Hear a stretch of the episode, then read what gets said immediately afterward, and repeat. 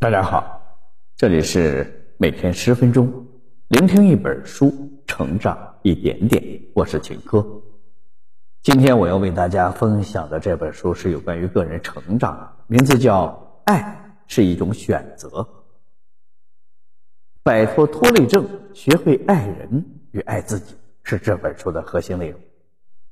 爱是一种选择，帮助你认识拖累症的成因。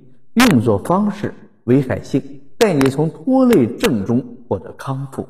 爱是一种自由的选择，而不是强迫的义务。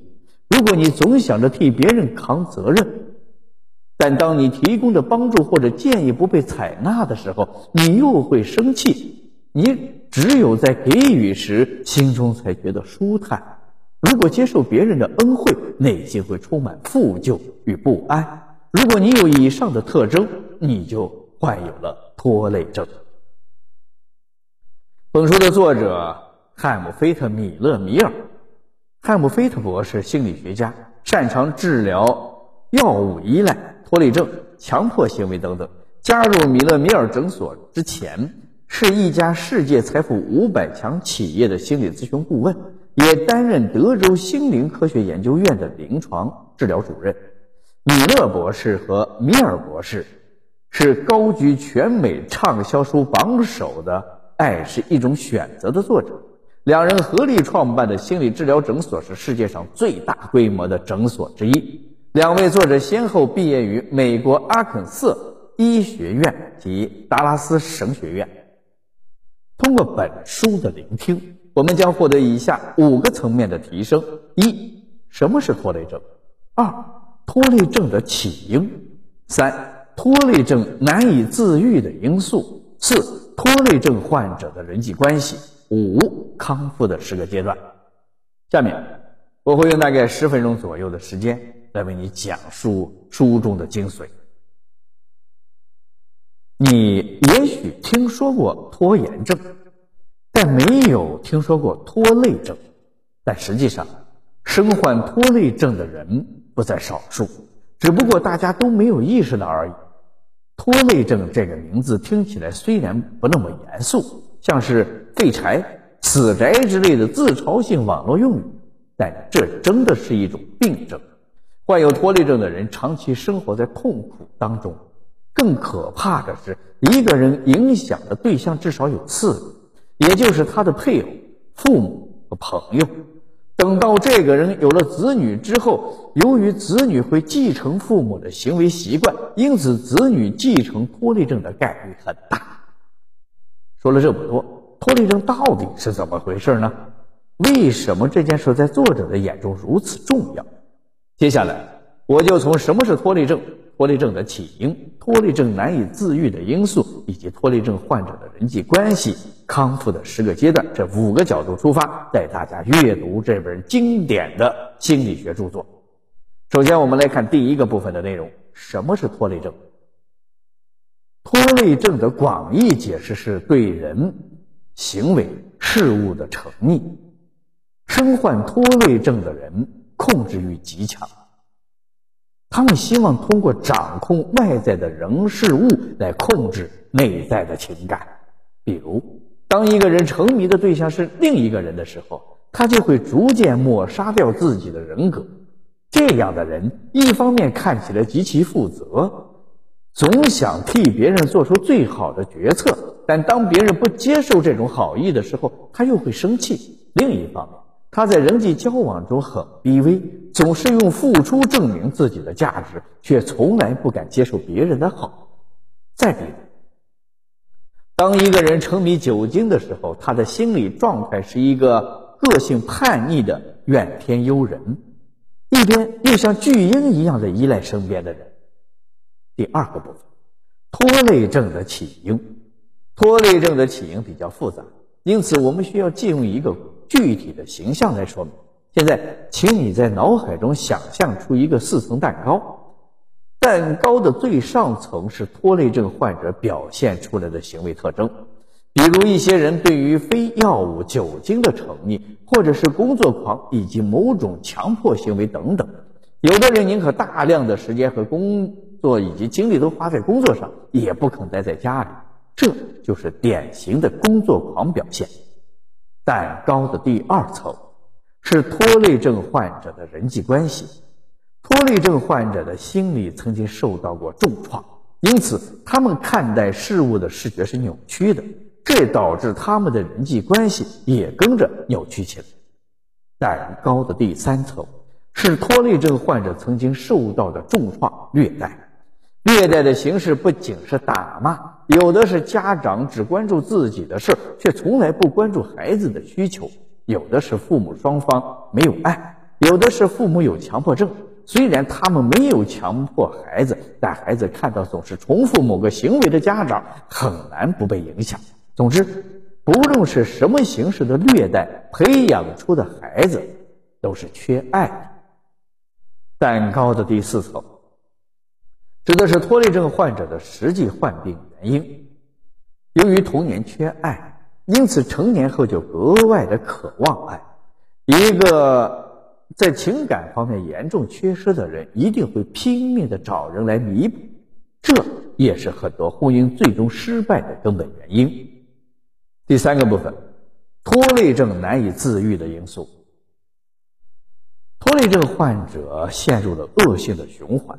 拖累症患者的行为和瘾君子其实是类似的，只不过这两者的区别在于沉溺的东西不一样。比如一位女士的丈夫酗酒。但她是一位拖累症患者，起先是痛苦，接着她会沉溺于一种牺牲精神，不管她的丈夫惹了多大的祸，她都会善后，她牺牲自己保全家庭，这让她感到满足，于是她又陷入了下一轮的循环。拖累症患者习惯了否认，所谓旁观者清，当拖累者患者听到旁观者的劝告时，他们的第一反应是否认，比如。一位女士的丈夫说自己是个特别的人，因此需要结交多个异性。我们都知道，此时这位女士产生愤怒的情绪是正常且合理的，但她却说：“我这么生气太不应该了。”这种场景在拖累症患者的身上是很常见的。难以平息的愤怒，拖累症患者的心中总是充满愤怒，只不过愤怒的表达方式不一样。有的人是直接爆发情绪，而有的人会心情抑郁或者感到焦虑。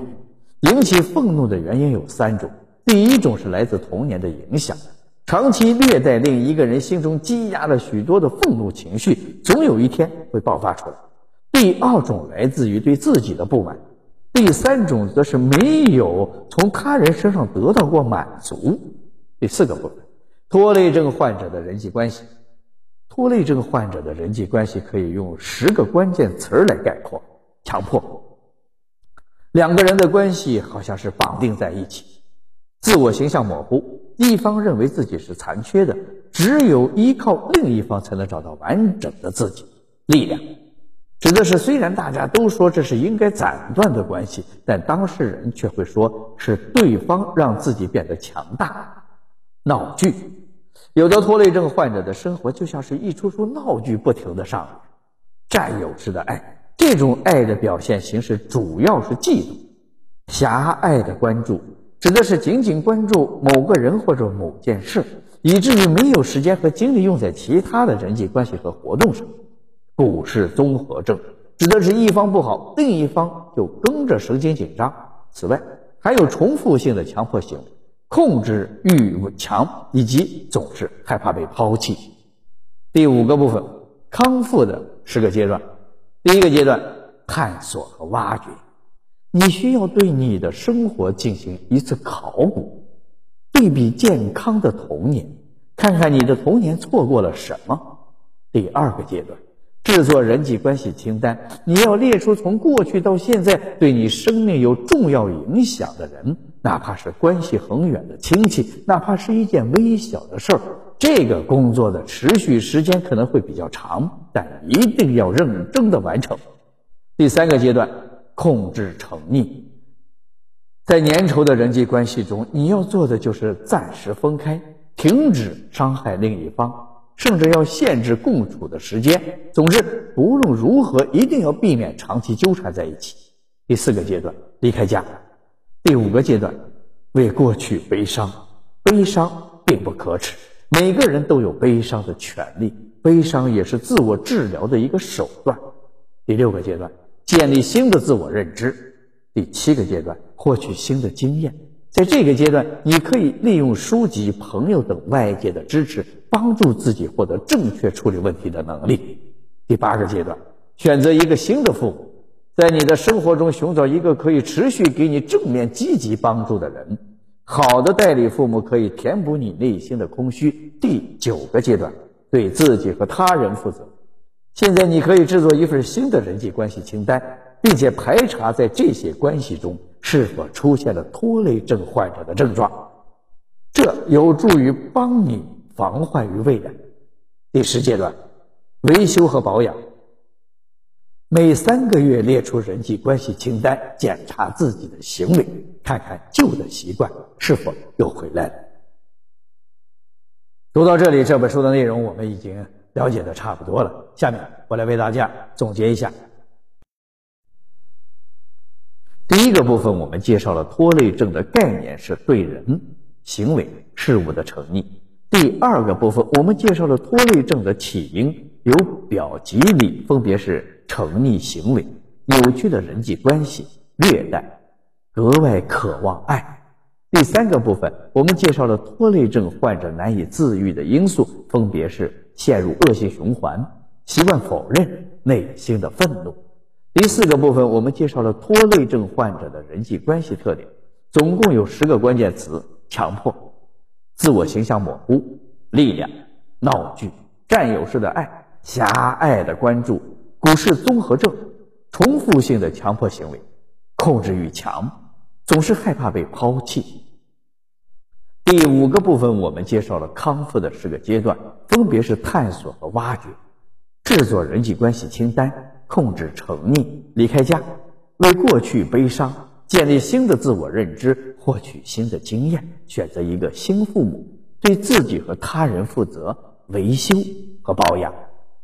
以上就是《爱是一种选择》这本书的主要内容。希望大家通过我们的解读，可以明白自己面对的是什么问题，并且勇敢的解决它。好了，以上就是今天这本书的全部内容。恭喜你，我们又听完了一本书。每天十分钟，聆听一本书，成长一点点。我是秦科，我们下期再见。